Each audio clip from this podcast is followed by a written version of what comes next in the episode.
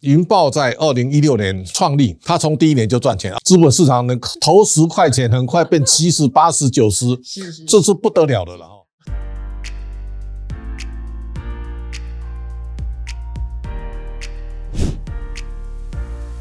各位财讯的观众朋友，大家好，我是谢金河，欢迎再度收看老谢开讲。这个礼拜的单元，我们特别邀请到云豹能源的总经理赵淑敏赵总经理来到我们节目现场。先请赵总跟观众朋友问候一下。Hello，各位观众朋友，大家好，我是云豹能源总经理赵淑敏。先请总经理来谈一下，云豹在二零一六年创立，它从第一年就赚钱，要赚到现在呢，它去年还有两块多，这个在一般的企业啊非常少见。我们从前期的投入啊。基本上都会亏损很多钱，然后呢，后面再转亏为盈。云豹几乎一开始就赚钱啊！这里面的诀窍啊，关键在哪里？嗯，社长好哈。那感谢社长这边的一个介绍。那我们其实成立的时候，我们非常明确，我们就是要做再生能源，因为我们其实认为再生能源会是一个非常好的一个发展方向，然后对我们来讲也是一个趋势，我们必须就是全民必须要共襄盛举的。那我二零一六年开始，我们其实就是先做太阳能。那我们其实这部分，我们其实都是响应政府的政策，因为因为响应政府政策对我们来讲，其实会有一些事半功倍的效果。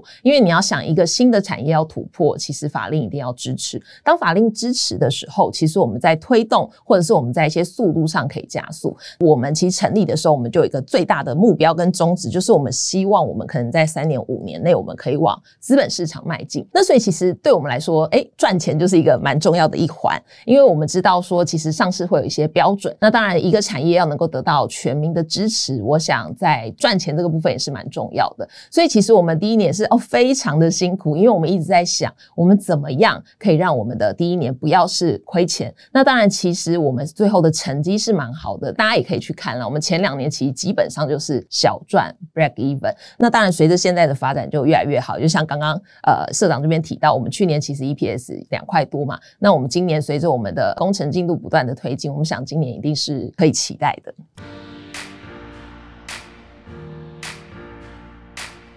我想银豹刚开始从太阳能切入，我看离岸风力发电，你们找的大概从永冠、上尾到天力有一个共同的团队嘛？哈，是。现在太阳能发展的情况跟离岸风力发电，你们现在的布局大概到什么样的程度？跟大家分享一下。应该说，太阳能，我觉得在过往这几年发展之后，其实它有做了一个转型。所以，像从早期我们二零一六年开始做的时候，比较多会是以呃工厂屋顶或者是比较大规模的屋顶型为主，然后或者是就像我刚刚提的，我们是响应政策，在一些呃严重地层下陷区，我们这边来盖地面型的太阳能电站。那我想这两年比较大的一个转型，就是大家现在在讲的是一地两用。那所谓一地两用呢，它当然是希望是说，哎，我可以有更多的结合，然后可以达到三赢的效果。所以，我们一地两用，我们大概就会说是，哎，农电共生或渔电共生。所以，其实我们渔电共生呢，像我们现在就有一个我们动工中最大的案子，一百二十 mega 瓦的案件正在台南施工。那我们是希望今年度能够并网。那这个案子至关重要的原因是，第一个，它是我觉得是目前现行最大的一个案场。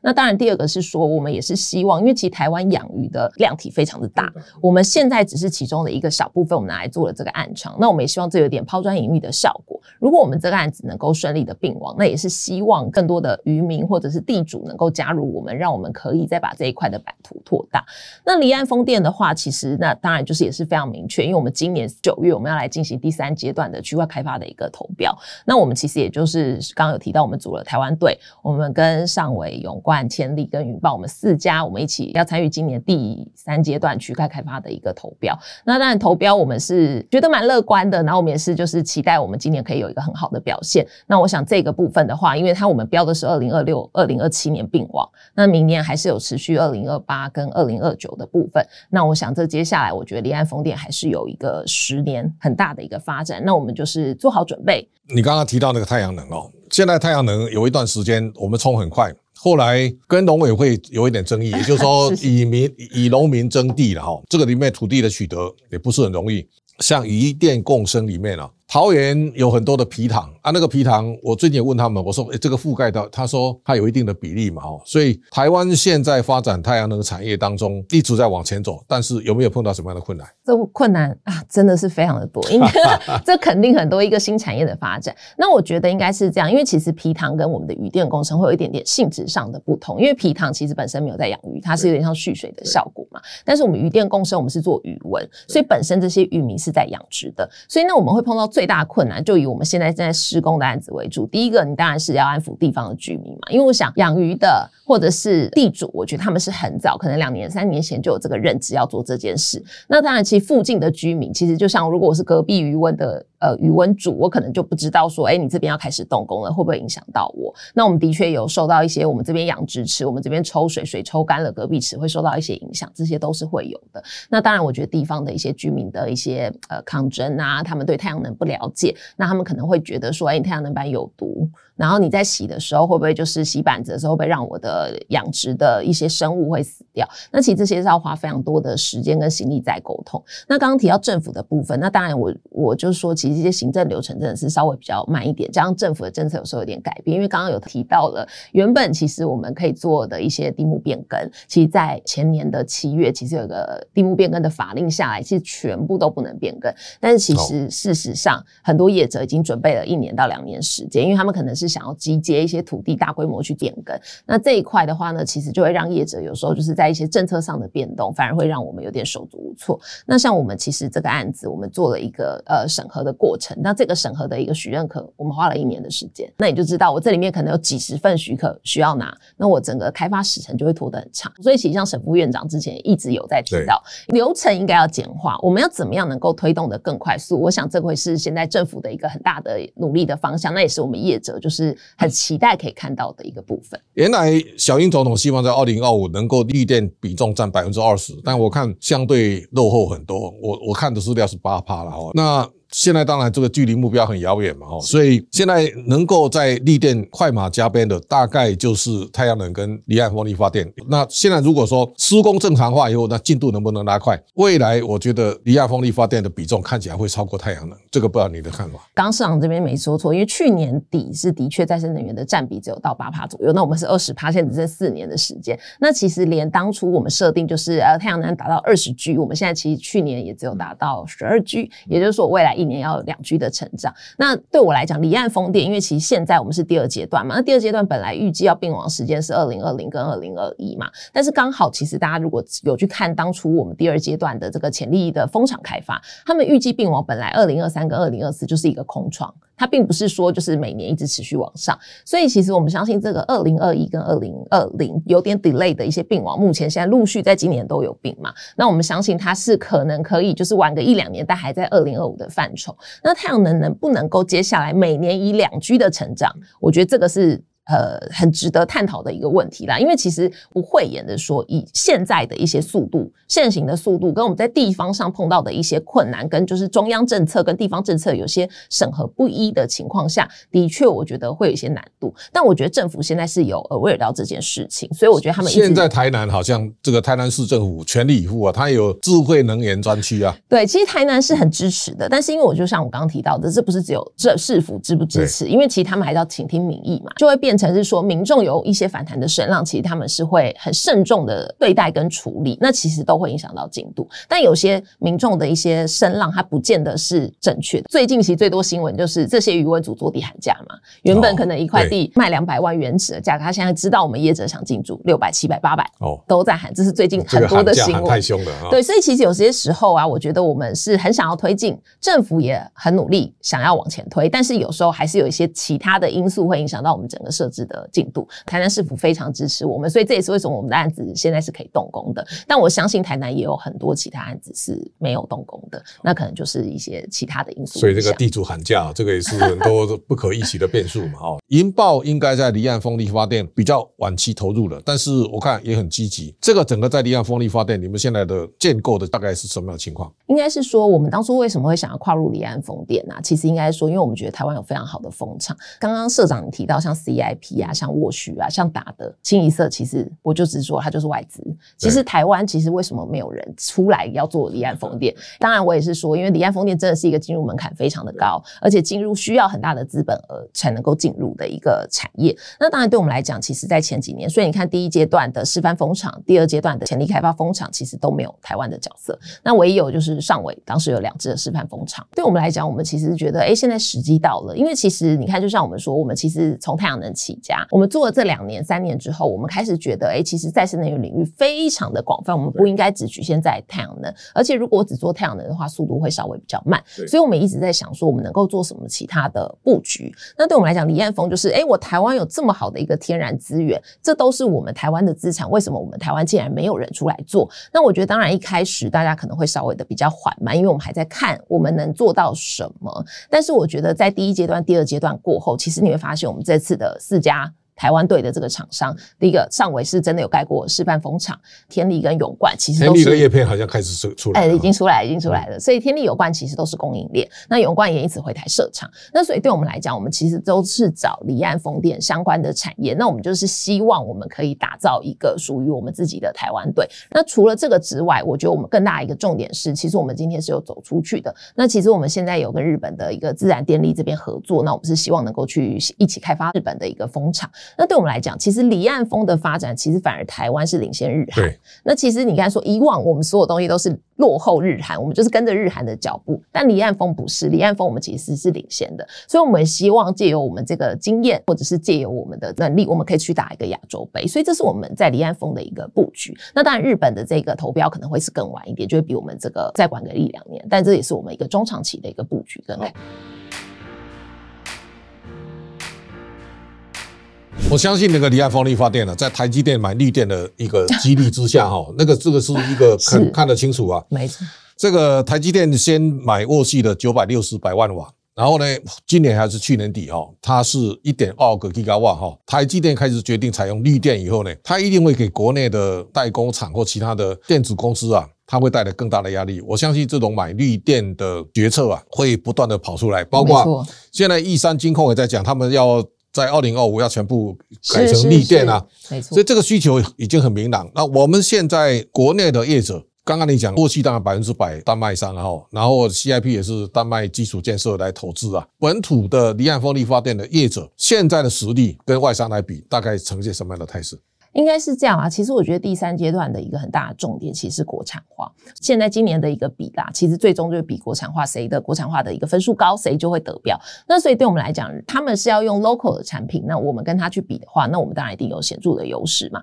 那我们觉得其实应该说都同等情况下，因为呢，其实你可以想象，如果今天同时两个产品同样品质、同样价格的情况下，如果是我，我会选谁？我可能会选台湾的产的商品的，因为大家都会有一种这种情怀嘛。所以我觉得这会是我们一个很大的优势就是说，诶，在不管是地方政府的沟通，或者是风土民情上的一个了解，然后或者是在一些选材选用上，我觉得我们是相对有优势。那当然，我觉得我这些外商他们一个非常强大的是，他们有非常强的一个 track 他们其实有非常多的经验，那他们有非常多的一个时机可以来 support。但是我觉得这个都是诶，我们是可以去努力跟学习的地方。所以我想，我们这边中间应该是各有优势，但我不觉得我们真的有非常欠缺。那加上我们其实政府政策是非常的支持嘛，那所以我相信不管。是资金上的取得，或者是说一些厂商或地方的沟通，我相信我们这边都是非常有优势。好，这个政府发展离岸风力发电，其实政策在小英总统上路之后，就他已经开始不断的推啊。是。那推这么多年之后，大家终于知道离岸风力发电到底是什么哈？那政府在发展离岸风力发电产业的初期，它其实还附加一个，就是说离岸风力发电产业的相关的零组件要在地化。是，所以在地化，像天地做叶片的，台湾没有人做叶片的啊。对。他第一家嘛，哈，是是是，永冠做铸铁也是也算哈，那那这个上伟原来是做树脂起家，他也切到叶片的相关的供应链。有一段时间，其实业者都在抱怨说这个达不到了哈，像那个水下基础工程那个赖文祥刚开始做的时候，大家都半信半疑啊，说台湾怎么有能力做嘛，对不对？是。中钢后来的新达海基啊，我也有去看了哈，我一直觉得说中钢在那个这个学习的阶段呢，花的前置期非常长。如果大家可以看到未来离岸风力发电的发展，理论上业者的投入啊，应该速度更快，因为这是挡不住的趋势嘛。是是是。那现在来讲，我们零组件的在地化。目前落实的情况大概这样。应该是说啦，我觉得这就像刚刚就是社长这边有提到，其实每个产业有每个产业的难度，不管是技术的学习，然后或者是一些，所以我相信他们其实这两年因为疫情是真的是比较落后，但我觉得现在纷纷要投入的厂商其实非常多，所以你看像现在东方风能，他们其实也是积极的投入船的开发，他们不断在买新的船，希望能够参与一些基础建设。那所以我想，其实现在有这个企图心的厂商其实是蛮多的，但是的确说你有企图心到落实，的确是会有一段距离。但是我想在前两年年的时候，其实是明没有那么明确嘛，因为其实你在第二阶段开发完之后，其实我的潜力风的开发，我到今年才开始第三阶段区块开发。但是我接下来我是每年每年都竞标，每年一点五 G 的情况，我一路的目标是到二零三五年。我想这是一个非常强的一个呃讯息，而且是已经 announce 的一个政策，让大家不会觉得我会不会做完这个后面没有。那我想在这个情况下的话，我觉得在供应链上其实是会落实的更快。那你看像现在永冠的这个厂现在正在盖嘛，那我相信盖完之后他们会有更大的量能。那天力现在的确是第一支拖了稍微有一点久，但是拖了这个稍微有点久原因也是因为疫情嘛，也是有受到一些影响，所以我们是相信说接下来我们觉得速度会加快。然后我想厂商像世纪钢这边，他们其实也都是已经有做出很多的一些模型，然后其他的都已经有在呃就是供应嘛，所以我觉得这些我们会相信之后的速度会加快。好，我们现在把重点放在离岸风力发电。大概四年多以前，我也曾经访问过陈立成先生，他跟我讲，他说蔡总统等于把两兆多的钱丢到海里。后来我大概我对离岸风力发电有一定的认识，为什么？我带一个考察团，把台湾所有的每一家公司啊都看过，看过之后呢，我就知道，哎，这里面呢当然有东西嘛。也就是说，未来发展离岸风力发电的路上。第一个呢，它有无限发展的空间，也就是说，太阳能我们本身土地有限，但是呢，在离岸风力发电，你只要能够把这个水下工程做好，然后呢，那个塔架拉上来，后面的施工，我相信在海啊，台湾有无限大的空间，因为十大风场，台湾有九个，没错，排在前面的嘛。那我我我相信这是台湾发展离岸风力发电非常重要的凭借的哈。那以现在如果从现在开始算到二零三零年哈，银豹在离岸风力发电的有什么样的发展的格局？我们应该说，我们当然是希望，因为我们接下来是二零二六、二零二七，每年都会投嘛。那因为现在政策上，我二零二六、二零二七，我只能投一场五百 mega 瓦，上限可能是六百。所以对我们来讲，我们当然是希望，哎，我们的自己的规划就是，我们每一年我们都希望能够有夺得这个标案，因为这个一夺得，我们就是到二零三零年前把它盖好。那所以这就像我刚刚讲的，每一年的标，我们一定都会去参与，希望每一年都可以有一席之地来盖。那其他当然接接下来就是海外市场的一个发展。好，我相信这个现在大家在看，从二零二五如果到二十，将来能够。到三十，这一次大家终于认清啊，绿电对未来台湾的发展是非常重要的。是是是，其实最重要一个储能，所以类似台泥的台达电，他们都很积极啊，进入这个领域了哈。那我想云豹。除了太阳能跟离岸风力发电之外，未来的发展有什么的难处？其实刚刚社长提到的储能，我们其实现在有在做。那我们其实跟台泥跟台达电走的比较是不一样，因为台泥、台达电他们是比较 focus 在制造，他们可能是做电池啊，他们想要制造。那我们其实，在投入的储能，其实就跟我们云豹一样，我们云豹也不制造太阳能板，我们其实不做制造业。那我们其实现况来讲，我们也有是做储能电厂，那我们去参与就是台电的一些呃政府的一些标案。所以其实储能这边我们是两年前就布局。那刚社长提到的绿电，我们其实也是很早就。开始布局，那所以其实像刚刚提到的玉山金控，其实它就是跟我们买了绿电。然后其实接下来我们现在还谈后续的一些其他的合作可能性，因为大家都是慢慢来嘛。那我们绿电最近的一个新消息就是 Gogoro，我们也跟 Gogoro 合作，它还是跟我们买了绿电。那所以其实，在绿电不管是绿电的布局，或者是储能的布局上，其实我们都在一年两年前，我们其实就有看到这个，哎，我们觉得未来的一个发展的可能性。然后所以我们也很早的跨入。那只是因为我们的资本相对于其他刚刚提到的台达电或者是提到的台泥来说，相对比较小，所以所以我们只能在有限的资源下，我们来去选择一个比较大的一个效益，所以像我们自己的储能公司台普威，那它其实主要是就是做 SI 的一个工作，那它其实就是可以对接各个不同的产品，然后呢不同家的一个电池，那我们可以来转化成一个有效的一个储能电厂。那我们绿电就是我们天能绿电嘛，绿电来说，就是因为现在 RE 一百国际企业都进入了这个 RE 一百的倡议行动，那它也纷纷要求供应链也要 follow。那所以其实在这个情况下呢，其实我们现在台湾的绿电市场其实是非常夯的。那其实售电业者也非常的多。那为什么要选择或我们的独特的地方？那我们觉得就是，哎、欸，你看，像我们现在有太阳能，我有离岸风电，那其实这些电最后都是一个很好的一个绿电管道，这是做一个蛮好的一个结合。国发会最近的二零五零的净零排放的路径图，也给了银豹未来发展一个很好的方向啊。也就是说，如果你可以看到二零五零，很多产业看到二零三零就看不见了啦。如果你能够看到二零五零，那实在很了不起啊。所以。我特别要请教你，是说云豹对二零五零年，你们自己有没有规划一些未来的蓝图？其实我们自己在看，我们现在这些发展绝对都不是到二零五零会停的一个东西，因为我们现在投的再生能源，其实某方面其实跟永续是有点画上等号，所以也就是说，我们不会局限在二零三零跟二零五零。那当然，二零五零是一个政府期待可以达到一个净零的目标嘛。那所以对我们来讲，第一个制程上的一个改善，我们怎么样让现有的一个制程做一个更好的一个减碳的技术的一个改进？那这个一定是我们接下来的一个目标。但就是有点像是开源节流，你做了节流，你肯定要开源嘛。那开源的部分其实体现在就是我最终我可能就是会有，哎，我必须要买绿电来 offset 掉，或是来抵掉我一些就是可能没有办法减免的一个碳排。所以我想，光绿电这件事情，我觉得会持续的。绿电怎么来？那其实相对来讲，你就是必须得要去想到说，哎，那我有什么东西可以称作绿电？所以我们接下来其实像我云豹，现在有人讲到地热了啊，没错，我正想讲社长对说的最好，就其实像我们现在也是非常看了非常多的地热，甚至像现在很多是波浪能，其实这些我们其实都有在看，那我们当然也是希望在生质能的部分，我们也可以就是更多琢磨，因为其实生质能其实有的时候是燃烧一些废厨余啊，或者是一些废木材，其实这些台湾其实都有非常多的 source，那这些都是我们想要做的。那节流的部分，其实我们也认为像电动车，其实现在因为其实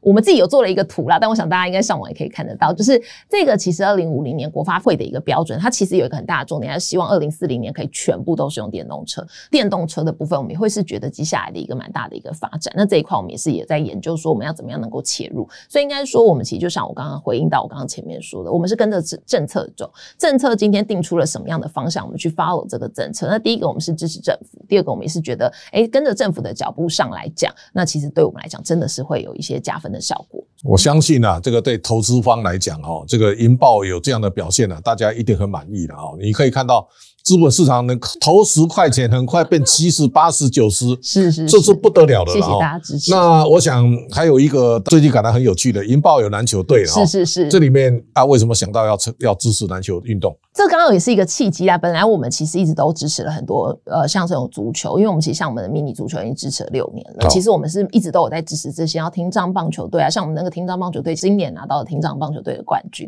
那所以其实对我们来讲，我们一直都有在支持。但是呢，到去年因为大家都知道嘛，奥运，所以奥运的关系，大家那时候燃起了一股热血，然后也就是在刚好在奥运刚结束的这个 moment 下，我们就是哎接到了这个机会，问我们有没有兴趣来一起做这个篮球队。因为大家其实应该说，我们内部在讨论的时候，其实你可以想，奥运结束之后，其实热度马上。其实实在话就下来了嘛，在奥运那个阶段其实非常的热，但是其实一会儿就下来。那我们要怎么样能够把这些东西幻化为长长久久？那其实有了这个契机。然后第二个，其实我们其实也在发想的是，大家都在做企业嘛，那其实再生能源相对来讲是一个新的产业，也很生硬。我们怎么样能够让更多人来认识这个再生能源，或者是来认识云豹能源？因为其实对我们来讲是这样，今天这个领域是新的，我可能连看都不看，或者是没有特别有兴趣。那所以其实，而且你平常用不到，你知道三 C 产品，你平常都会用到，你还会去研究，但谁平常会用太阳能？那你为什么取云豹？云豹名字一一叫就